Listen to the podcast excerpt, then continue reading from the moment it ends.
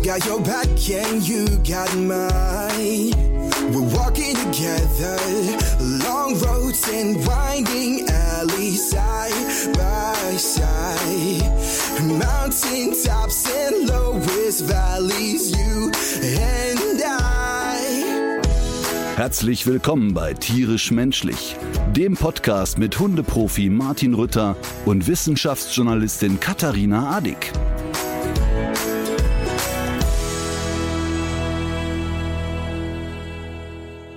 Ich werde heute mein Bestes tun, um dich nicht zu Wort kommen zu lassen. Also daran habe ich mich ja inzwischen gewöhnt. Aber heute begrüße ich das wirklich sehr. Du klingst aber schon wieder ein bisschen oh. besser als vorgestern. Da hätte ich ja jetzt nicht für möglich gehalten, dass wir heute zusammen einen Podcast aufzeichnen. Also, äh, wenn ich ganz ehrlich sein möchte, geht's mir schlechter als vor zwei Tagen. Oh. Ähm, die Stimme hat sich ein bisschen erholt, aber ich habe gestern wie immer den gleichen Fehler gemacht. Ich habe gestern mit Fieber acht Stunden Fortbildung gegeben und ähm, war dann am Ende, war mir richtig so schwindlig und so, das war nicht schön. Habe aber heute Nacht ausnahmsweise mal fünf, sechs Stunden geschlafen, das hat ein bisschen geholfen, mhm. aber mir fehlt ein bisschen die Fantasie, wie ich heute Abend in Hildesheim auf die Bühne gehen soll. Ja, das, äh, das klingt auch alles irgendwie alles sehr ungesund und auch gar nicht mal so klug. Aber es bleibt dir wahrscheinlich nichts anderes übrig. Und weißt du, wer daran schuld ist? Nein. In Köln ist ja immer der Nubbel an allem schuld. Ne? Ja. Also die, die den Brauch nicht kennen, es gibt ein, eine Strohpuppe, den Nubbel, der wird am Ende der Karnevalszeit verbrannt. Diese Strohpuppen hängen dann in Köln an allen Kneipen und so weiter. Und dann fährt ein, ein Wagen rum, sammelt die ein, dann wird ein Feuer gemacht und der Nubbel wird verbrannt. Und dann wird dem Nubbel alles Schuld in die Schuhe geschoben. Also wer ist schuld, dass der FC bald absteigt? Der Nubbel. Wer ist schuld, dass, dass Olaf so Scholz schlecht Kanzler geht, geworden ist? Dass man so verkatert der ist. Genau, immer der Nubbel ist ein sehr lustiger Brauch. Ähm, aber ehrlich gesagt, ich glaube, dass ein bisschen die Fußball-WM auch schuld ist. Ich riech mich wirklich 24 Stunden am Tag auf über diese Arschlöcher. Ähm, ja, dazu äh, vielleicht direkt eine Sache. Ich, wir haben einen heißen Anwärter auf unser Zitat des Jahres für die letzte Folge in diesem Jahr. Äh, das Zitat Ja, kommt ja. von Oliver Bierhoff und er hat gesagt, Sie können uns unsere Binde nehmen, aber unsere Werte bleiben erhalten. Also, wir halten gut fest. Einer der größten Freiheitskämpfer in einem Atemzug mit Gandhi, Gandhi, Bierhoff. Das ist so eine Liga. Ey, dass der sich nicht selber schämt, so eine Scheiße von sich zu geben. Das ist lächerlich. Eine iranische Nationalmannschaft singt die Hymne nicht und setzen sich dort für die Frauen ein und, und setzen ein Zeichen gegen diese unfassbaren Vorgänge im Iran. Und die Deutschen sagen, ach so, wenn ich die Binde trage, kriege ich eine gelbe Karte. Das mache ich nicht. Aber was ist Es denn ist- eigentlich, was würde denn jetzt eigentlich passieren, wenn jetzt einer äh, so wieder so klar bei Verstand ist und es dann doch einfach macht? Also muss man sowas als Mannschaft überhaupt geschlossen äh, entscheiden oder muss man sich da beim DFB versichern? Eigentlich ist doch jeder Einzelne, der da auf dem Platz steht, doch erstmal nur sich selbst äh, gegenüber verantwortlich und verpflichtet und könnte auch auf die Idee kommen, dieses Ding jetzt doch zu tragen, oder?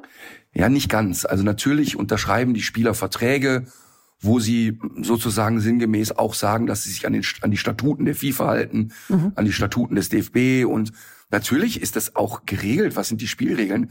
Aber ich finde das ja so lustig, dass die FIFA so eine Macht auslöst. Jetzt, was würde denn passieren, wenn Manuel Neuer sich die Binde umträgt, kriegt eine gelbe Karte, dann muss der die abnehmen.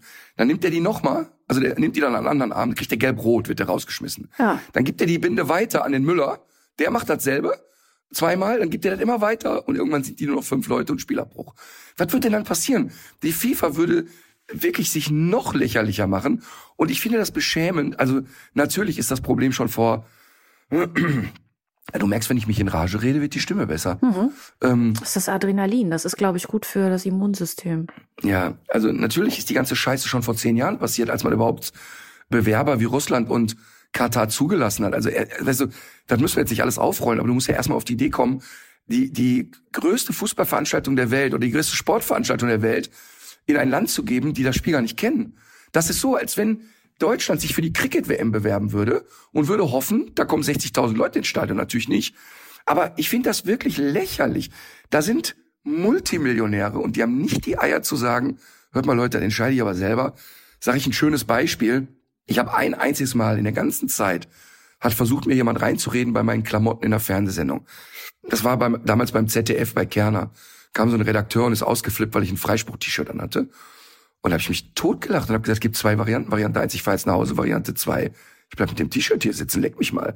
Und ich bin ja nicht ansatzweise in so einer Position wie, sag ich mal, die Topstars. Also ich glaube, wenn sich drei, vier Verbände, Frankreich, Brasilien, Deutschland zusammentun würde und würden sagen, pass mal auf, Leute, das sind hier die Spielregeln, liebe FIFA. So treten wir an, ansonsten nicht. Die FIFA könnte gar nichts machen. Gar nichts. Ach, interessant. Ich glaube, fünf Topstars würden schon reichen. Okay. Aber weißt du, wenn Bierhoff, ne, und ich finde den eigentlich einen klugen Typen und der hat damals auch als Robert Enke starb, hat er sich wirklich auch eingebracht und so, ne? Und er hat wirklich viele gute Seiten, ist keine Frage. Aber so eine pathetische Hm. Aussage zu treten, als wäre der Freiheitskämpfer, ey, das ist beschämend. Ja. Wirklich beschämend. Ich bin gespannt. Also wir zeichnen ja heute am Mittwoch auf. Ähm, es ist Mittwochmorgen und äh, Mittwochnachmittag, 14 Uhr, spielt ja die deutsche Nationalmannschaft. Ich bin gespannt, ob Manuel Neuer ein Zeichen setzt. Und noch was. Die haben sich ja nur angekackt jetzt wegen der Binde. Mhm. Was die zum Beispiel nicht unterbinden könnten, wenn sich alle Spieler auf dem Kopf, auf den Haaren, eine Regenbogenfahne machen würden. Ah, Können die okay. nichts gegen machen. Können die nichts gegen machen. Einfach schön hier beim Karnevalswirts rein, mal drei Sprühdosen und dann feuerfrei. Guter Können die nichts Hinweis. gegen machen. Ich hoffe, das, das kommt noch rechtzeitig an. Ja, aber die Deutschen sind ja nicht die einzigen, ne? Die Engländer haben ja auch gekniffen. Mhm. Haben es ja auch nicht gemacht. Lächerlich. Es ist wirklich, also es ist wirklich beschämend. Gerade in, in Folge dessen, wenn du jetzt so siehst, diese mutigen Menschen, die in Iran auf die Straße gehen Mhm. und, und wirklich für die Freiheit eines ganzen Volkes kämpfen. Und das ist so schlimm. Ich, ich finde das wirklich beschämend. Dass, und, und noch schlimmer finde ich dann, dass so ein Affe wie David Beckham so ein Werbevideo da dreht ähm, für die WM in Katar. Man munkelt ja zwischen 80 und 180 Millionen jetzt gegeben. Und wir reden ja nicht von jemandem, der, ähm, ich sag mal, seine Kinder nicht ernähren kann und in einer Notsituation ist. Der wird ja wahrscheinlich schon 200, 300 Millionen auf der Seite haben. Es ist einfach nur beschämend. Total peinlich. Das kenne ich noch gar nicht. Das muss ich mir dann gleich mal direkt angucken. Ja, er läuft dann, ist ein 45 Minuten Video. Er erzählt, oh, das Essen in Katar, Land und Leute. Also der erzählt so, als wäre er gerade im Urlaub in so einem Robinson Club. Also völlig beschämend. Sag mal, hast du da jetzt gerade eigentlich diesen ähm, Tipp aus der Podcast-Community befolgt, den du das letzte Mal bekommen hast, als du krank warst? Das war doch Jägermeister gerade. Hast du den denn auch heiß gemacht, als du den dir gerade durch die Zähne gezogen hast? Weil nur dann tritt ja die Wirkung Natürlich, ein. natürlich nicht. Ich, ich, ich trinke hektoliterweise heißen Tee, ich schlutsche Ibalat, ich jammere vor mich hin. Ähm, was hat denn eigentlich, äh, ja gut, ach, zu diesen pharmakologischen Überlegungen, das können wir gleich vielleicht machen, wenn wir die Aufzeichnung abgeschlossen haben, dann kann ich dir noch ein bisschen Dope empfehlen. Ähm, apropos Mhm. beschämend und entwürdigend, ähm, du hast mir noch was anderes geschickt. Und zwar, du standst am Flughafen in der Reihe vorm Schalter beim Check-in und Ja. Neben dir war eine Frau, die hatte ihr etwa fünfjähriges Kind, einen fünfjährigen Jung, Jung, angeleint. Der hatte ein Brustgeschirr an und sie hatte eine Leine in der Hand. Und was kann es bitte erniedrigenderes und asozialeres geben, als derart mit dem Kind umzugehen? Und Ich habe die ja die ganze Zeit beobachtet. Die stand da, die hatte noch einen Säugling im Kinderwagen und halt den Hooligan neben sich. Der Hooligan trat im Fünf-Minuten-Rhythmus in die Mutter rein, bis der ins Bein. Mutter hatte ihr Handy in der Hand und daddelte bei Instagram, kümmerte sich null. Dann rannte der wieder mit Vollgas in die, in die Leine rein. Also, ich habe so eine Wut gehabt, das kannst du dir echt nicht vorstellen. Aber das Schöne war, dass wirklich alle empört waren. Also da standen wirklich alle, die drumherum standen, haben gedacht, ach du liebe Scheiße. Mhm. Und überleg mal, wie erniedrigend sowas für so einen kleinen Jungen ist. Ja, ja, ich finde das, ich, ich fand es richtig traurig. Mich hat's richtig traurig gemacht, Ich als auch. ich das gesehen habe. Mich auch. Hm, Was ich schon mal gesehen habe, ist, und das würde ich auch in eine andere Kategorie packen, ich habe es oft im Skiurlaub gesehen, dass wenn die dann so Dreijährige im Schneeflug zwischen den Beinen haben, dass die so ein Sicherheits... Was? Ähm, ja, du, du nimmst ja, wenn du so einem dreijährigen Im Skilauf... Schneepflug? Genau, nimmst dir ja so einen, so einen Dreijährigen im Schneeflug zwischen die Beine und, und rutscht mal so mit dem ein bisschen runter. Und die Kinder lernen das wahnsinnig schnell. Ach so. Und Mhm. dann fangen die an, größenwahnsinnig zu werden und machen Tempo nach vorne. Und viele äh, Eltern geben dem Kind dann so einen Schutzpanzer für die Wirbelsäule. Und da hinten ist ein Haken. Und da haben die so ein dehnbares Seil, was am Gurt dann des Vaters oder der Mutter festgemacht ist. Das ist aber eine Sicherheitsmaßnahme. Mhm. Ne? Also da geht's darum, wenn der oder der Vater fällt und das Kind rauscht einfach weiter weg, Mhm. dann ist dann ein natürlicher Stopp. Und da bin ich echt d'accord. Aber Ja, das, Das ist ja so wirklich schlimm. was ganz der Junge- anderes. Da würde ja wahrscheinlich auch eine Flexi, ja. Ja. Aber der Junge tat mir auch so leid, weil der, so permanent zu ihr Kontakt suchte und und eigentlich überhaupt keine Aufmerksamkeit für irgendwas bekam. Also egal was der machte, wenn er die ansprach, gab nichts. Wenn er wütend war, gab nichts. Wenn er mit dem kleinen Bruder rumdaddelte, gab's nichts. Also echt schlimm. Ach Mann. Vielleicht gibt's dafür auch bald einen Führerschein. Ja. Wir haben ja zusammen, äh, sind wir unterwegs gewesen für eine Reportage, die am Samstag ausgestrahlt wurde. Der Hundeprofi war wieder unterwegs. Und zwar äh, haben wir uns, sind wir in das Thema Taxidermie eingetaucht. Da geht es darum, wie du zu Anfang immer sagtest, Tiere auszustopfen. Man muss sich allerdings, mhm. sobald man irgendwie 20 Minuten länger sich mit dem Thema beschäftigt, weiß man auch, dass das mit dem Ausstopfen äh, genau gar nichts mehr zu tun hat. Das war vielleicht noch äh, früher so, vor ein paar hundert Jahren, dass man das so gemacht hat. Aber tatsächlich war das ja doch eine überraschend äh, faszinierende Reise in ein Kunsthandwerk, das wirklich sehr komplex ist und ja auch vielen verschiedenen Zweckrichtungen dient. Also wir sind ja im äh, Museum für Naturkunde in Berlin gewesen. Da hat das ja so den Zweck äh, zu zeigen, was es für Tiere gibt oder mal gab. Die haben ja auch so den Plan, so ein Archiv des Lebens zu bauen. Da haben wir an einem Wolf gesehen, wie das funktioniert mit diesen Rohlingen und wie man Fell gerbt und das dann wieder überstülpt. Und dass es ja doch auch wirklich auf so ganz viele Details ankommt um ein Tier wirklich auch als lebendig oder als äh, nahezu lebendig wieder erscheinen zu lassen. Das war ja ganz interessant auch zu sehen, wie diese, diese Handgriffe dazu führen, dass sich so etwas auch verwandelt. Ging dir das auch so? Absolut. Also die junge Frau, die wir im äh, Museum getroffen haben, das fand ich wirklich eine Künstlerin. Und da war ich wirklich sehr beeindruckt. Ich meine, ich bin bei Kunstanwerk ja sehr schnell beeindruckt, weil ich ja wirklich gar nichts mit den Fingern kann. Also es ist wirklich ganz schrecklich. Mhm, und das, das hat man ja auch man gesehen. Auch wieder ganz eindrücklich gesehen, ja. Absolut. Und das ist auch keine Koketterie. Ich habe nee. dann wirklich äh, echt kein Geschick so, ne? Und ich habe dann auch so keine Vorstellungskraft. Wie muss so ein Auge da aussehen oder eine Augenbraue oder so, ne? Und das war wirklich faszinierend, als ich dem Wolf diese Plastikaugen eingesetzt habe, sah das wirklich bizarr aus, wie eine billige Schaufensterpuppe, die wie äh, der schielende Löwe Clarence sah die aus. Ähm, und dann hat sie ein bisschen zurechtgerückt, ein bisschen gerade geschoben aus so einer Knete Augenbrauen gemacht und schon kam da Leben in das Tier. Das fand ich sehr, sehr beeindruckend. Ähm, aber interessanter fand ich eigentlich die Reaktionen der Menschen auf die Sendung. Mhm. Wir haben ja vor einiger Zeit mal eine Sendung gemacht in der Tierpathologie in Berlin. Und da haben wir ja wirklich alle Tiere in Einzelteile zerlegt. Also da waren dann ja auch ein paar Bilder dabei, die schon so ein bisschen sportlich waren. Und da gab es eigentlich keine negativen Zuschriften. Die Leute waren eher fasziniert. Und jetzt bei der Taxidermie-Folge haben echt viele Leute geschrieben, boah, seid ihr beknackt? Mir um 19 Uhr so solche Bilder zu zeigen. Und weil es gibt da so ein Bild, wo ein, ein Wolf, der noch, also ein, ein echter Wolf, zwar tot, aber nicht die Puppe davon, ja, in so einen Bottich mit Wasser getaucht wird. Und wir ziehen ihn dann an so einer Kranenwinde wieder hoch und fangen dann an, ihm das Fell abzuziehen. Und dann muss man natürlich sehr fein an den einzelnen Muskelschichten schaben und sehr behutsam sein, dass es nicht einreißt und so weiter. Und ich fand es ganz interessant, weil das für mich überhaupt keinen Ekel hatte, mhm. sondern eher eine Faszination. Mhm. Jetzt habe ich aber natürlich auch schon ein paar Operationen mitgemacht und habe ja schon mal so ein bisschen Erfahrung damit gesammelt. Aber diesmal fanden die Leute die Szenen, wo ich dann so in den Wolfskörper so komplett reingegriffen habe, als der geöffnet war, fanden die Leute echt schräg. Mhm. Also ich habe mich da eigentlich auch die Faszination äh, getrieben und das ging mir hinterher auch noch mal äh, so in Bochum, als wir die Leute besucht haben, die äh, dieses äh, Handwerk da jetzt gerade erlernen. Das fand ich eigentlich auch alles spannend. Also ich habe da gar keinen Ekel gehabt.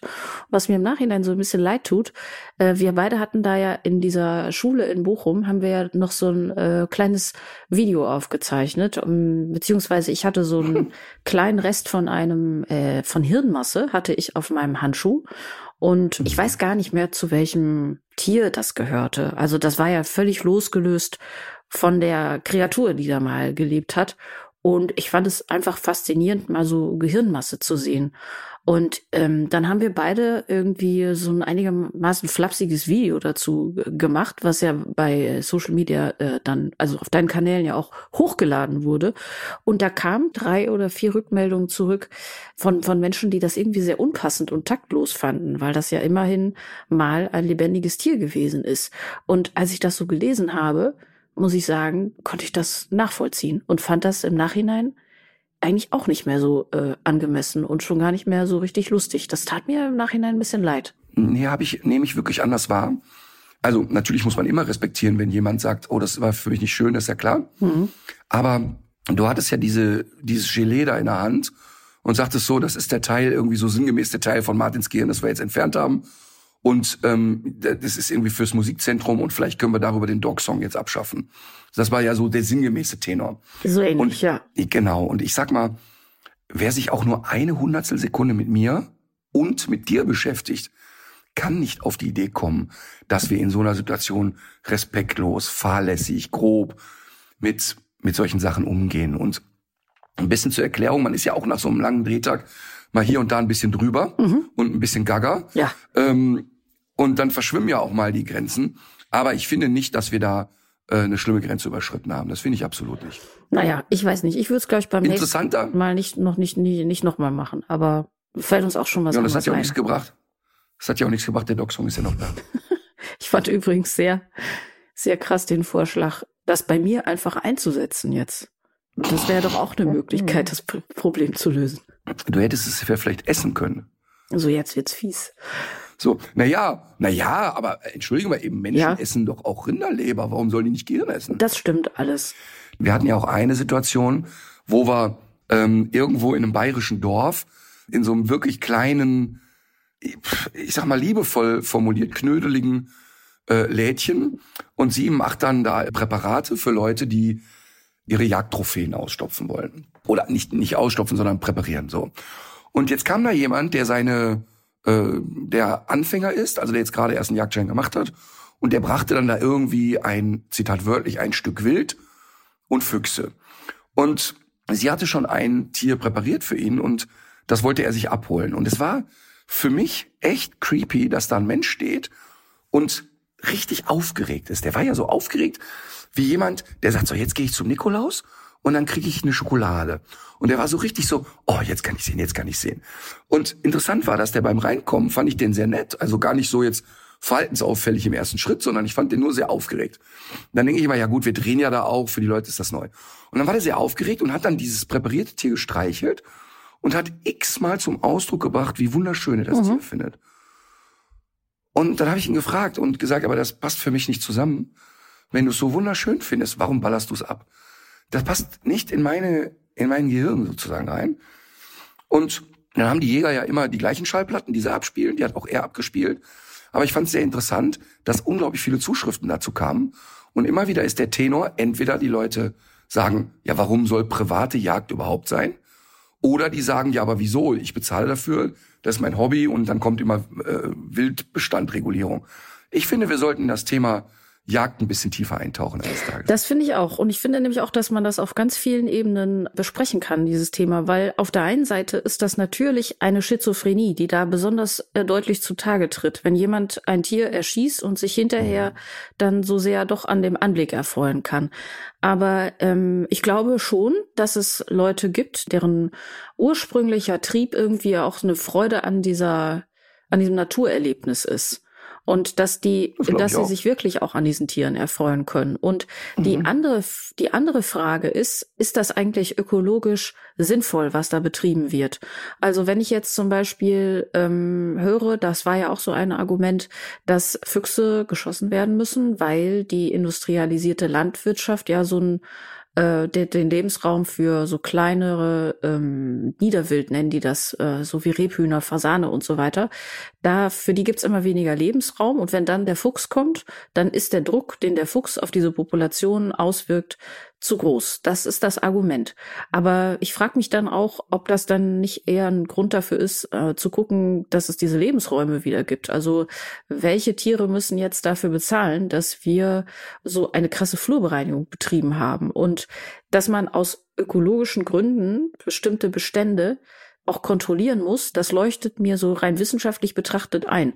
Aber auch da muss man ja wieder fragen, wie macht man das und wer macht das? Und zum Beispiel jetzt auch, dass es in Deutschland immer noch diese Fallenjagd gibt, würde ich mir auch gerne mal von jemandem erklären lassen, weil selbst wenn man feststellt, dass jetzt zum Beispiel Nutrias irgendwo äh, irgendwelche Schilf äh, abrasieren und äh, dadurch ganz viele Brutplätze wegfallen und ein ganzes Ökosystem in Gefahr ist, dann muss das doch immer noch nicht sein, dass dann so ein Tier in einer kleinen äh, Falle äh, äh, verendet und, und, und wirklich stundenlange Todesangst äh, hat. Also das würde mich wirklich mal interessieren und ich behaupte auch nicht, dass ich da irgendwie schon äh, der Weisheit letzten Schluss erreicht habe. Das sollte man sich wirklich von jemandem mal erklären lassen, der auch diesen ökologischen Teil versteht. Absolut. Also ich bin ja viel mehr im Thema, als die Jäger immer glauben. Ich habe 50, 60 Drückjagden und andere Jagden mitgemacht, ähm, um Hunde zu beobachten. Und ich habe nahezu zu 99 Prozent leicht alkoholisierte Männer kennengelernt, die geil wurden bei dem Gedanken, endlich kann ich ballern. Und äh, die Pseudo-Theorie nach außen war immer Wildbestandsregulierung. Äh, die Hälfte der Wildschweine, die erschossen wurden, als ich dabei war, wurden äh, im Winter mit Mais weitergefüttert, damit sie auch ja an die gleichen Stellen kommen und damit sie auch ja fett sind. In welchem ähm, Zeitraum war das mal ganz kurz die Zwischenfrage? Wann, wann, äh, das ist doch bestimmt jetzt auch schon so ein paar Jährchen äh, her, seitdem du auf der letzten Drückjagd gewesen bist, oder? Ich würde sagen, die letzte war eine Entenjagd in Polen. Ähm, die ist vielleicht sechs, sieben Jahre her. Also nicht 30. Ach, erst? Ja. Ach, interessant. Ja. Und da war es so, da wurden an die 2000 Enten künstlich ausgesetzt. Und dann haben die äh, versoffenen Opas, äh, mhm. äh, wie im Wilden Westen und auf der Kirmes, hey, bumm, die nächste weg, bumm, die nächste weg. Ich habe also wirklich eine Abteilung geisteskrank. Ich möchte aber trotzdem eine Sache sagen. Ich kenne ja jemanden sehr gut, der Förster ist und der Berufsjäger ist. Und das wäre sicherlich, der Günther wäre sicherlich ein guter Gast für uns, weil der das natürlich sehr differenziert darstellen kann und ähm, den ich für sehr kompetent halte, für aufrichtig, für ehrlich und ein Großteil ist natürlich, sind natürlich auch für mich die schlimmen Hundequälereien, die da stattfinden. Also wie die mhm. Hunde da behandelt werden, ist schon sehr, sehr amtlich. Es gab ja vor kurzem bei Vox eine Reportage über das Thema Jagen und da war ja Robert Mark Lehmann, ein Meeresbiologe, den ich wirklich gut kenne, äh, hat diese Reportage gemacht und da waren dann auch so Szenen, ne? Also angeschossenes Wildschwein äh, versteckt sich irgendwo im Gebüsch, Jäger rennt mit so einer Lanze hinterher ähm, und sticht dieses Wildschwein martialisch mehrmals ab. Also wirklich. Warum? Ja, das ist eine sehr berechtigte Frage. Warum ist die Frage? Ganz genau. Warum? Die Frage. Und dann kommen die mit, ja, ich kann da nicht in das geschützte Dickicht reinschießen und so Sachen erzählen die dir dann. Hör mal, und letztlich war das ein Neandertaler, der das getan hat, der mit der Keule unterwegs war. Und dann wurde da auch versucht, dass so eine jüngere Generation von Jägern dargestellt wurde, die angeblich auch schon ein bisschen anders drauf waren. Und das waren auch für mich einfach nur schießwütige Idioten. Und ich fand das sehr interessant, dass jemand wie Robert Mark Lehmann, der ja äh, nachgewiesenerweise und sehr geschätzterweise wirklich, wirklich Gas gibt für Tierschutz, Umweltschutz und echt dahin geht, wo es weh tut, wie wenig kritisch der in der Reportage war. Und der ist danach, und das fand ich ganz gut, ist er online gegangen nach der Reportage und hat auch ein paar Sachen gerade gerückt und hat gesagt, Leute, ich war da aber eher als Reporter und Journalist unterwegs und es ging dann nicht darum, meine Meinung zu sagen. Und ähm, mhm. ähm, hat das also im, Hinter im Nachgang auch ein bisschen erklärt. Für mich fühlt es sich aber komisch an, ähm, dass Robert da zwischen den Verrückten stand und nicht entsprechend ähm, Stellungen bezogen hat. Okay. Gut, also wir halten fest, wir gehen das nochmal richtig an und dann auch mit zwei Gästen und oder Gästinnen. Und ähm, was wir zu dem Thema auch noch hier festhalten müssen, ist, äh, wir wollten ja auch noch über das Thema Schutzhundausbildung sprechen. Ja, und das haben wir nicht vergessen. Dass äh, die Planung läuft und das wird demnächst so sein. Wir werden das auch noch dann äh, eine Woche vorher nochmal extra ankündigen. Genau so.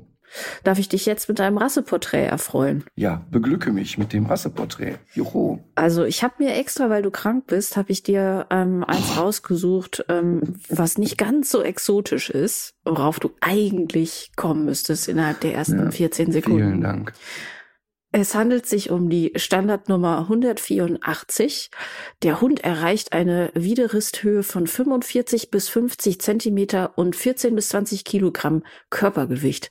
Es handelt sich um einen Wach- und Begleithund aus der FCI-Gruppe 2 der Pinscher und Schnauzer Molosser Schweiz Sennhunde und anderer Rassen. Und ähm, eine äh, FCI-Gruppe, die wir schon häufiger hatten, fällt mir gerade auf. Das allgemeine Erscheinungsbild. Es handelt sich um einen glatthaarigen, mittelgroßen Hund von stolzer Haltung, fließend in den Umrisslinien, elegant und quadratisch gebaut. Er ist kräftig wie der Schnauzer. Seine gut entwickelte Bemuskelung wird besonders in der Bewegung wegen des kurzen Glatthaares deutlich sichtbar. Zum Verhalten und dem Charakter. Der Hund ist lebhaft, temperamentvoll, selbstsicher und ausgeglichen, gepaart mit Klugheit und Ausdauer, was ihn zu einem angenehmen Familienwach- und Begleithund macht. Äh, zur Geschichte. Jetzt könnte es vielleicht wirklich äh, langsam mal ähm, einen richtigen Hinweis geben. Die Rasse wurde bereits 1880 im deutschen Hundestammbuch erwähnt. Er hat die gleichen Vorfahren wie der Schnauzer. Das kann ich jetzt hier gerade leider nicht vorlesen, diesen Hinweis, sonst weißt du es schon. Der glatthaarige Typ unterschied sich von Anfang an durch seine Farbe und das kurze Haarkleid von der rauhaarigen Variante. Die meisten von ihnen waren schwarz mit hellbraunen Abzeichen, einfarbig in Brautönen bis rot, pfeffersalzfarbig oder einfach blaugrau bis schwarz. Das äh, Rasselexikon des VDH ist an dieser Stelle ausgesprochen redundant, weil hier steht jetzt nochmal, was er für Haare hatte, nämlich kurz und dicht, glatt anliegend und glänzend, ohne kahle Stellen. Ich bin gerade mit, Fie mit Fieber eingeschlafen. Kannst du noch mal von vorne? Warte mal, ich gucke jetzt noch mal, ob ich dir nicht doch noch mal ein Foto zeigen kannst. Nee, einen anderen Hinweis geben kann. Sollen wir, sollen wir es nicht einfach mhm. aufgrund meines geistigen und körperlichen Zustands auflösen? Er ja, ist genau. ein, ein also, Mittelschnauzer. Es fängt mit P an. Pinscher. Und hört mit Inja auf, genau. Ernsthaft? Deutsche Pinscher? Ja, der, Deu der deutsche Pinscher. Der wiegt bis 20 Kilo? Vielleicht ist das dann nichts Gutes, wenn er so viel wiegt. Weiß Wobei, nee, das sind ja hier die Rassestandards. Krass, ich hätte den immer viel leichter geschätzt. Also, wir reden ja nicht von dem Rehpinscher, die Kleinvariante da, Zwergpinscher. Wir reden ja vom deutschen Pinscher. Mhm. Ähm, ich war bei dem Gewicht völlig raus. Okay. Ich hätte ihn viel, viel leichter geschätzt. Ich hätte gedacht, so ein Pinscher wird so 12 Kilo oder so. Aber okay. Mhm. Ähm, es hat sich ja schon herauskristallisiert, dass ich keine Ahnung habe. Pinscher, für mich eine hochkomplexe Rasse. Kein Anfängerhund. Relativ hohes Aggressionspotenzial. Kurze Zündschnur. Zu Pinsch heißt kneifen. Und das meint er auch so. Mhm. Mhm. Sehr wachsam, sind als Wachhunde echt gut geeignet, machen schnell Trara gehen auch mal an die Beine ran, wenn es sein muss. Knackigen Jagdtrieb, sehr agil. Also für mich ein Hund, der echt Spaß macht, wenn du da Bock drauf hast. Der aber, wenn die Leute sagen, der soll einfach nur als Familienhund so mitlatschen, pff, eine echte Herausforderung ist. Eine echte, echte Herausforderung ist. Okay. Sieht ja ein bisschen aus es wie der Dobermann in geschrumpft, so. Ja, genau. Es gibt äh, bei, der, bei der Gesundheit der Rasse auch einiges zu beachten. Also wenn man sich da an ZüchterInnen wendet, dann sollte man auf jeden Fall auf so ein paar Gentests achten. Da geht es zum Beispiel auch um eine Haarlosigkeit, eine krankhafte, dann um die Hüftdysplasie, ähm, die von Willebrand-Krankheit, über die haben wir ja auch schon mal gesprochen. Ich weiß gar nicht mehr im Zusammenhang mit welcher Rasse. Das ist so eine Blutgerinnungsstörung. Also der Pinscher ist zwar eine sehr alte Hunderasse und wirkt auch von außen erstmal irgendwie ganz gut gebaut und robust, aber da gibt's auch einiges, worauf man achten sollte. Aber es ist interessant. Ist interessant, weil wenn du mich gefragt hättest, hat der zum Beispiel ja. Hüftprobleme, hätte ich laut gelacht, hätte ich nie auf dem Schirm gehabt. Mhm. Und wirklich alle Pinscher, die ich kennengelernt habe, die sind knüppelalt geworden. Also hätte ich nie gedacht, dass du, dass da jetzt steht, äh, neigt auch zu der HD. Also äh, hier wird jetzt allerdings auch nicht gesagt, dass das ein ausgewiesen äh, empfindlicher und zu Krankheiten eigener Hund ist. Das jetzt nicht. Wir hatten ja hier das Rasseporträt äh, vom Dansky. Und mhm. mh, das ist ja wirklich ein Exot. Und du hast gesagt, du hast keinen einzigen im Training gehabt, tatsächlich überall. Habe ich mich Jahre. total blamiert. Ich habe mich total blamiert, weil ich den Hund nicht erkannt habe und weil ich ja ernsthaft von dem Hund keine Ahnung hatte. Und es haben mir echt viele Leute geschrieben. Also in Schleswig-Holstein gibt's wohl mehrere. Mhm. Hätte auch geografisch Sinn. Das ne? ist ja nicht so, das ist nichts verwunderlich. Mhm. Genau. Da gibt's ja auch noch viele Dänen. Ich erzähle jetzt an der Stelle aber nicht nochmal die nein, äh, nein, nein, Geschichte vom dänischen Protestschwein, obwohl das eine wirklich sehr gute Geschichte ist. Wir haben aber ein paar Zuschriften bekommen, unter anderem auch über die Facebook-Seite tierisch-menschlich HörerInnen. Und da hat uns zum Beispiel auch eine Züchterin äh, geschrieben. Über die Rasse gibt es viel zu erzählen. Sie ist noch sehr divers im äußeren Erscheinungsbild, aber auch im Charakter. Deshalb gibt es nicht den typischen Farmdog. Grundsätzlich ist der Hund aber hoftreu, da die Hunde in Skandinavien auf den großen, nicht eingezäunten Höfen gehalten wurden. Also neigt er nicht zum Streunern oder Jagen. Meistens lebten die Hunde verträglich mit den anderen Tieren auf dem Hof und sind somit auch untereinander sehr sozial verträglich. Da es in Deutschland nicht sehr viele Züchter gibt, sollte man sich bei Interesse gut informieren, welche gesundheitlichen Checks der Züchter bei seinen Tieren machen lässt und wie er sich darum kümmert, dass die genetische Diversität der Rasse nicht zu kurz kommt. Das klingt doch irgendwie alles sehr vernünftig. Total. Was wir von den HalterInnen vom Dansky gehört haben, ist aber auch ganz einheitlich tatsächlich. Und zwar wird immer wieder dieser sehr freundliche, gelehrige, sportliche und intelligente Charakter hervorgehoben. Und das äh, schien wirklich durch alle Rückmeldungen hindurch, das scheint ein Hund zu sein, der wirklich sehr kuschelig ist. Also der sucht sehr viel Körperkontakt. Das haben eigentlich alle Dansky-Halter, die sich ähm, bei uns gemeldet haben, gleichermaßen erzählt. Und an sich scheint das doch überwiegend eine sehr unkomplizierte, freundliche, lustige Hunderasse zu sein. Die ziemlich sicher auch ein bisschen Jagdtrieb hat. okay. Warte mal, was war denn hier zum Thema Jagdtrieb? Ja, doch, stimmt. Insbesondere Mäuse. So sieht er auch aus. Das, da muss ich nichts über die Rasse wissen. Das sehe ich, wie der aussieht. Woran siehst du das denn? Hm, das, das kann ich nicht immer so beschreiben. Aber natürlich jetzt in dem Fall auch diese Nähe zum Jack Russell. Aber ich ja. habe das ganz oft, ganz oft, wenn Freunde sich irgendwie Hunde anschaffen, dann kommen die irgendwann, dann zeigen die mir Hunde im Tierheim, die ich mitchecke und so. Und dann ist es ganz oft, dass ich sage, uiuiuiui, ui, ui, ui, die wird auf Wanderschaft gehen, die ist echt jagdlich passioniert. Das kann ich dann, also da, manchmal guckt mich da sowas an. Es ist jetzt nicht esoterisch gemeint, aber nee, nee, ich verstehe das schon. Ja, ja, das sind, glaube ich, dann manchmal Dinge, die du ähm, wahrnimmst, die da aber nicht mehr so durch deine Großhirnrinde wandern, sondern die sind irgendwie, die nimmst du irgendwie anders auf, weil die für dich schon so selbstverständlich sind, sozusagen. Total. Wir hatten gestern die Fortbildung mit unseren Trainern. Wir treffen uns einmal im Jahr. Also wir haben natürlich viel mehr Fortbildungen, zehn im Jahr. Aber eine gibt's eben mit mir und in aller Regel ist es eine Videoanalyse. Das heißt, unsere Trainer reichen Videos ein von Fällen, wo sie mal eine Einschätzung haben wollen oder wo ein Hund ein ungewöhnliches Verhalten zeigt. Das war gestern wirklich sehr, sehr lustig. Und da war ein Video, da war so ein kleiner Terrier-Mix.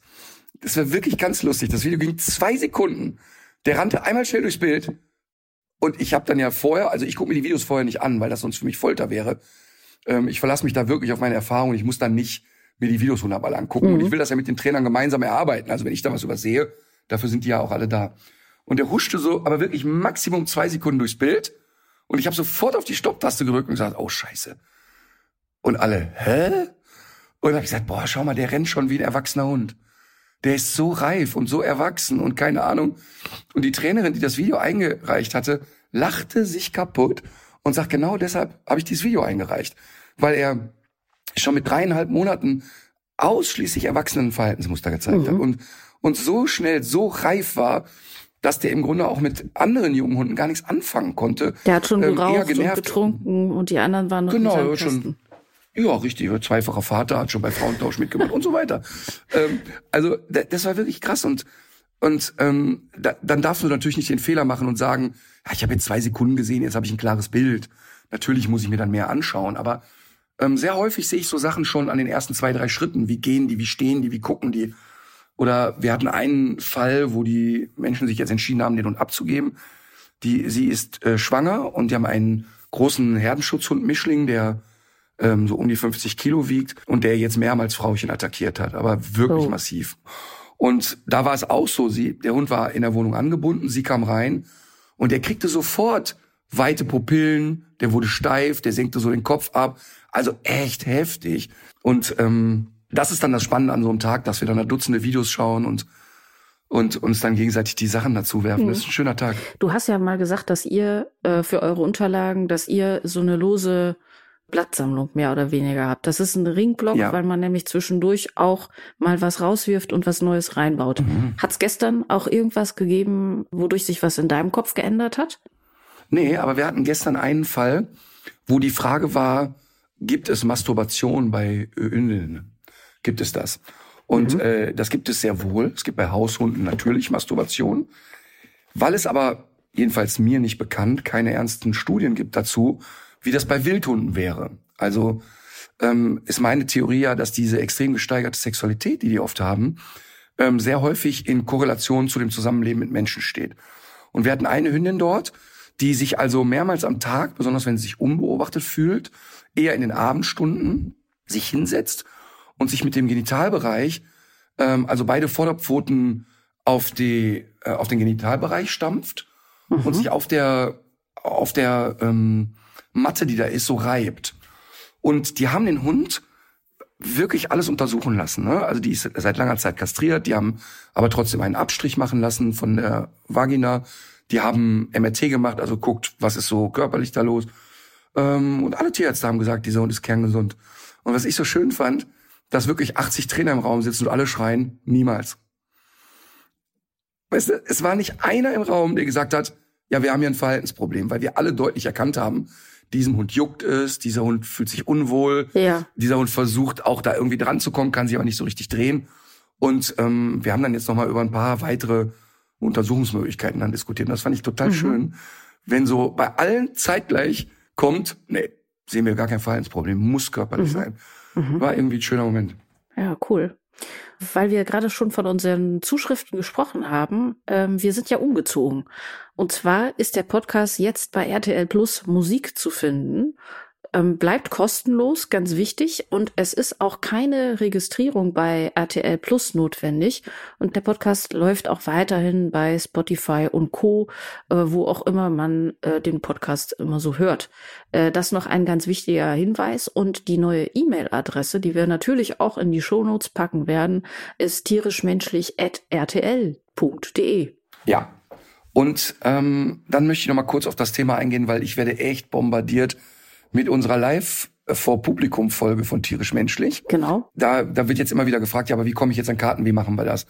Und ähm, ja, also zunächst mal haben wir uns entschieden, nicht Folge 100 aufzuzeichnen, sondern 101, weil die Richtig. feine Frau Adig bei Folge 100 nicht kann. Ähm, also Ich kann bin schon. verhindert. Verstehe ich total. Sie ist ja, ähm, naja, das musst du ja selber. äh, Das, also, ne, wenn dir da andere wichtiger sind als ich und Ich, Die ich nein, Hörerschaft, so, das, bitte. das würde ich, so weit würde ich nie gehen. Du bist der Einzige. ach so, ah, verstehe. Du Arschgeige. Ich habe wirklich ein sehr schönes Projekt gerade und ähm, da freue ich mich schon sehr drauf. Äh, also wir sind schon in den Vorbereitungen für die nächste Staffel von My Think X. Das ist die ZDF-Show mit äh, MIT und wir äh, haben äh, wirklich sehr coole Themen in der Mache. Und ich glaube, dass es auch für unsere Community das ein oder andere äh, lustige und interessante da zu entdecken gibt. Und wir zeichnen eben genau an diesem Tag eine Folge auf. Und weil da so viele Leute dranhängen, die sich schon vor längerer Zeit auf diesen klar. Termin einigen mussten, die man jetzt nicht nochmal irgendwie verschieben kann, ähm, war das so. Also es war jetzt nicht so, Ja. als hätte ich da einen Friseurtermin gehabt oder als hätte ich mir da ähm, Extensions machen lassen Haare, wollen. ne? Haare, Nägel, Make-up und äh, wieder Booty-Operation. Äh, so, pass auf. Äh, also, äh, wir haben uns jetzt geeinigt auf den 14.02. Übrigens, ich will noch mal kurz sagen, es haben mir auch Leute geschrieben, ich soll nicht mal Arschgeige zu dir sagen. Ja, ich freue mich ja immer, wenn ich das höre, weil ich weiß dann nämlich, dass ich einen Treffer gelandet habe. Ja, und, und ich will das nochmal sagen, ich finde das wirklich gut, wenn Leute sowas schreiben, aber ich möchte wirklich mal einmal sagen, dass, äh, glaube ich, völlig klar ist, dass das liebevoll ist und nicht wir hier ernsthaft äh, uns gegenseitig bepöbeln. Also umgekehrt ja schon, aber ich würde das ja, nicht tun. So, Genau. pass auf, jetzt an alle hier. Folge 101 wird es verbindlich am 14.02. in Köln, in der Kneipe Sünner am Walfisch. Wir haben etwa 100 Tickets zu vergeben und werden Folgendes machen. Die Katharina wird in die Shownotes einen guten Zweck ihrer Wahl packen und ich werde einen guten Zweck meiner Wahl packen.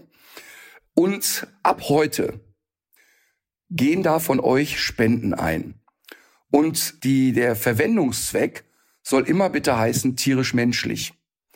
Damit uns die guten Zwecke informieren können, wer hat denn gespendet. Und wir werden unter allen Menschen, die ab 20 Euro spenden, denn ich finde 20 Euro sollte so ein Abend auch wert sein, ab 20 Euro spenden, werden wir 50 aus Katharinas Topf auslosen und 50 aus meinem Topf auslosen. Und genauso werden wir auch hälftig ähm, die Sachen äh, dann eben weitergeben. Also das Geld ist ja dann da schon gelandet. Also wenn bei dir jetzt, keine Ahnung, 50 Leute spenden, 1000 Euro für einen guten Zweck, bei mir werden es ja so 3000 Leute sein, dann sind es halt eben entsprechend 6000 für einen guten Zweck. Unter den Spendern losen wir aus, wer dann am 14.02. mit uns unterwegs sein wird. Dann möchte ich noch sagen, dass mich jetzt mehrere Podcast-Agenturen angeschrieben haben, ob wir beide nicht eine Podcast-Tournee machen wollen. Was ist das denn? Ja, wir gehen dann in verschiedene Städte und machen da live unseren Podcast, der immer da aufgezeichnet wird und wir äh, machen das dann da vor Publikum. Ähm, die Leute zahlen Eintritt und so weiter. Ähm, ich möchte kurz sagen, dass mir das sehr schmeichelt, dass Agenturen uns anschreiben. Die Antwort lautet nein. Denn wenn wir das irgendwann mal vorhaben sollten, dann würden wir vor selber veranstalten. Okay, ich ähm, arbeite schon mal an meinem Paillettenkostüm und ähm, du hast ja schon mal gesagt, ihr habt diese Stahlseile und Umlenkrollen, dass ich mich dann so Helene Fischer-artig ähm, auf die Bühne herabseilen kann, richtig? Ich habe das richtig bildlich vor Augen. Gut. Apropos Spendenaktion. Ich habe hier ja jetzt schon zwei, dreimal von dieser ähm, Spendenaktion bei Facebook erzählt. Da geht es um das Gartenprojekt im Nordirak, was dort für geflüchtete und traumatisierte Menschen nicht nur frisches Gemüse, sondern auch ähm, Schutz vor den Extremtemperaturen dort birgt und ein äh, rundherum insbesondere durch die therapeutische Wirkung von so Gartenarbeit ein rundherum gelungenes, wichtiges Projekt ist. Und äh, wir haben ja da diesen Kipppunkt bei 5000 Euro. Wenn wir die 5000 Euro erreichen, wird Eckart von Hirschhausen noch mal fünf drauflegen. Das hat er mir versprochen. Jetzt ist es aber so, nicht jeder Mensch hat einen Facebook-Account und es können viele Leute, die spenden wollen, können jetzt gar nicht spenden. Das heißt, ich würde das jetzt so machen. Ich würde jetzt bei diesen 5000 Euro, würde ich äh, einmal so eine Kappung machen und dann ziehen wir um auf eine andere Spendenplattform, so dass sich auch die Menschen noch an der Aktion beteiligen können, die es wollen, aber es eben nicht über Facebook machen. Ich bin da noch gerade auf der Suche, ob das jetzt über betterplace.org zum Beispiel am besten läuft oder ob es da eine andere Plattform gibt, die sich besser eignet, äh, äh weiß ich jetzt noch nicht. Aber tatsächlich stehen wir jetzt gerade bei 4.405 Euro und ab jetzt sind auch sehr viele sehr kleine Spenden sehr willkommen, weil dann haben wir bald diese magischen 5000 erreicht. Hm, ich hatte ja das gleiche Problem. Ich habe ja gesagt, dass ich 1000 Euro spende. Mhm. Und ich hatte ja das gleiche Problem. Ich konnte es über Facebook einfach schlichtweg nicht. Aber es ist ja jetzt eine kluge Entscheidung. Du ziehst um. Ganz genau. So. Ich hoffe, ähm, auch wenn ich jetzt doch relativ klar gesprochen habe, dass alle Verständnis haben, dass ich mich jetzt wirklich wieder ins Bett rollen möchte, weil ich heute Abend wirklich nochmal auf die Bühne muss. Wir machen sonst ja immer sehr lange Folgen und heute wird's halt mal eine kurze. Oder hast du noch etwas, was nee. dir extrem auf der Seele brennt? Ich habe das äh, extra so geplant, dass wir so eine etwas kompaktere Folge machen, damit du dich wieder hinlegen kannst. Das ist sehr nett. Hm. Ich möchte dann also, mein Tipp des Tages ist natürlich unsere Veranstaltung am 14.02. Im, in Köln im Sünner am Walfisch. Und wer also ab 20 Euro spenden wird an die Terra Kids, da habe ich ja schon oft drüber geredet. Ähm, die haben jetzt im Dezember zehnjähriges Jubiläum und die machen therapeutisches Reiten für ähm, sehr stark behinderte Kinder, für Waisenkinder, für Flüchtlingskinder, einfach für Familien, die sich das einfach so nie leisten könnten, mal sich auf ein Pferd zu setzen. Ähm, gut finde ich, dass die beiden, also Sarah und Mark Kielemann, da ja wirklich selber sehr involviert sind, wirklich echt Gas geben. Aber auch die hat natürlich die Pandemie jetzt ganz schön gebrezelt und alleine die ganzen Sponsoren, die man so bei Karnevalsveranstaltungen einsammelt und so, die sind ja jetzt auch mal zwei Jahre weggefallen. Und ähm, deshalb möchte ich gerne dieses Projekt unterstützen. Wir haben gestern, wenn wir Fortbildung mit den Trainern machen, zahlen die ja eine Gebühr dafür. Und traditionell ist es so, dass die Gebühr, die ich bekomme von den Trainern, wir immer für einen guten Zweck spenden. Also die geht immer geschlossen an einen guten Zweck. Und ähm, auch das wird wieder an die Terra Kids jetzt gehen. Also ab 20 Euro seid ihr dabei. Tierisch menschlich. Live im Sinne am Walfisch. Spendet an die Terra Kids. Die Infos findet ihr in den Show Notes. Da nehme ich natürlich meine jetzt noch laufende Spendenaktion für das eben genannte Projekt. Alles andere wäre ja verrückt. Und ähm, du würdest jetzt doch sogar noch einen Musikwunsch äußern dürfen. Ja, ich würde gerne von der Band LSE mh, mm, ein Projekt, was vor vielen, vielen Jahren, gefühlt 30 Jahre her, unter anderem von Tommy Engel, dem ersten Sänger damals von den Black First, gegründet wurde. Und da meine 17-jährige Tochter Amelia ja mit zweiten Namen Maria heißt, ähm, möchte ich mir das Lied wünschen, Marie von LSE. Ich kann das aber hier nicht anspielen, weil ich bereits bei Ton 1 weine. Und äh, es ist wirklich, wirklich so heftig. Das Lied habe ich immer gehört, als sie so frisch zur Welt kam. Und ähm, dann äh, lag diese Kröte da im, in so einer Wippe und dann, das war, das war wirklich sehr heftig immer. Sehr schönes Lied ist das. Sehr süß. Ich habe noch einen kleinen Tipp und zwar habe ich jetzt bei Nano für Dreisat Nano. Das ist eine sehr interessante tägliche Wissenssendung, ähm, die man auch online gucken kann, natürlich gesehen, dass doch tatsächlich die Zwiebeltaktik die wirkungsvollste Methode ist, um auch zu Hause warm zu bleiben. Also viele Leute setzen ja auf Thermounterwäsche oder irgendwelche intelligenten Textilien. Aber maßgeblich, damit man warm bleibt, ist eher die Vielzahl von Luftschichten, die man äh, zwischen sich und der kalten Außenluft hat. Also Zwiebeltechnik. Nach wie vor ist das die beste Art, warm zu bleiben. Also sich regelmäßig mit frischen Zwiebeln einreiben. Genau. Nein, du ziehst einfach, du ziehst einfach äh, ganz viele Lagen an, alle Klamotten, die du im Schrank hast, bis du dich mhm. selber nicht mehr bewegen kannst. Und äh, zur Musik, ich war gestern mal wieder auf einem Konzert im Kölner Gloria und es war wirklich sehr schön. Und ich habe gestern Abend, als ich da stand, habe ich gedacht, diesmal zahle ich es dir heim und ich packe das ganze Album auf die Playlist. Auf die Playlist Brotmesser und Popcornfote. Und zwar. Was ist es denn für eine Band? Es ist Kate, Kate Tempest. Und ähm, mhm. kennst du die? Wer kennt, wer kennt sie nicht?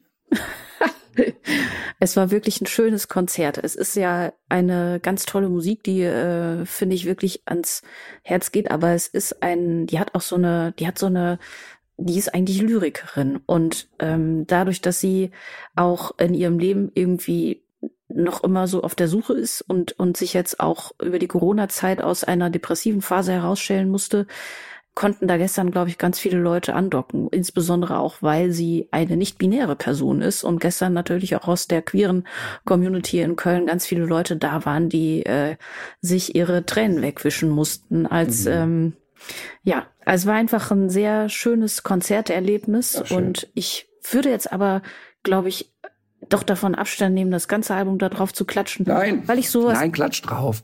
Klatsch einfach drauf. Ich find's gut und und ich finde vor allen Dingen, die Menschen sind ja freie Bürger, die auf die äh, Playlist gehen. Äh, kann jeder selber entscheiden, was er davon hört. Pack einfach ja, du hast ja recht. Man kann ja einfach weiterschalten, weil es macht ja. in dem in dem Fall nämlich total Sinn, weil es nämlich auch so ein Konzeptalbum ist und eine Geschichte erzählt, also von Anfang bis zum Ende. Das letzte ja. Lied Grace kann ich sehr empfehlen, aber man muss sich da eigentlich ein bisschen hinarbeiten und das Album heißt The Line is a Curve. Übrigens, ich kann dir noch ein, ein Fangirl-Geschichtchen erzählen. Ähm, wir werden ja eines Tages, werden wir ja gemeinsam zum Konzert von Olli Schulz gehen, ne? Ja. Und ich hatte ähm, ein paar Stunden oder einen Tag vor seiner Podcast-Aufzeichnung äh, mit Böhmermann, hatte ich mit ihm telefoniert, ging um seinen Hund Juri natürlich. Und haben geplaudert und sind von dem Thema auch ein bisschen abgeschwenkt und bla bla bla. Und offensichtlich hatte Olli noch die Gedanken im Kopf, wir haben über die Hunde geredet und Martin Rütter, bla bla bla. Und dann gab es ein Intro, die haben ja immer verschiedene Intro-Varianten. Und dieses Intro bestand aus Bällen und Katzengejaule. Ja. Und er äh, eröffnete den Podcast. Hallo, hier ist der Podcast mit Martin Rütter und und dann habe ich gemerkt, er kramt in seinem Kopf nach Katharina Adig und sagt Caroline Kebekus.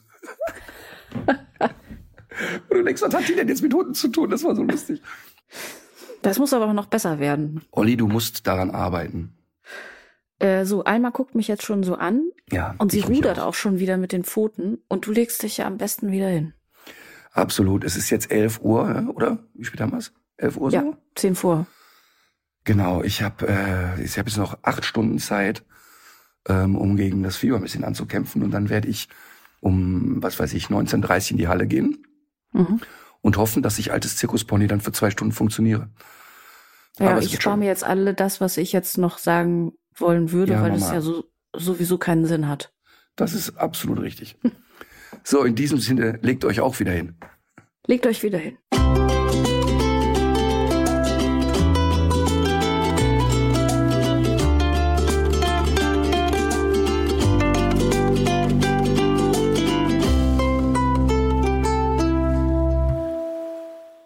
Dieser Podcast ist eine Produktion der Audio Alliance.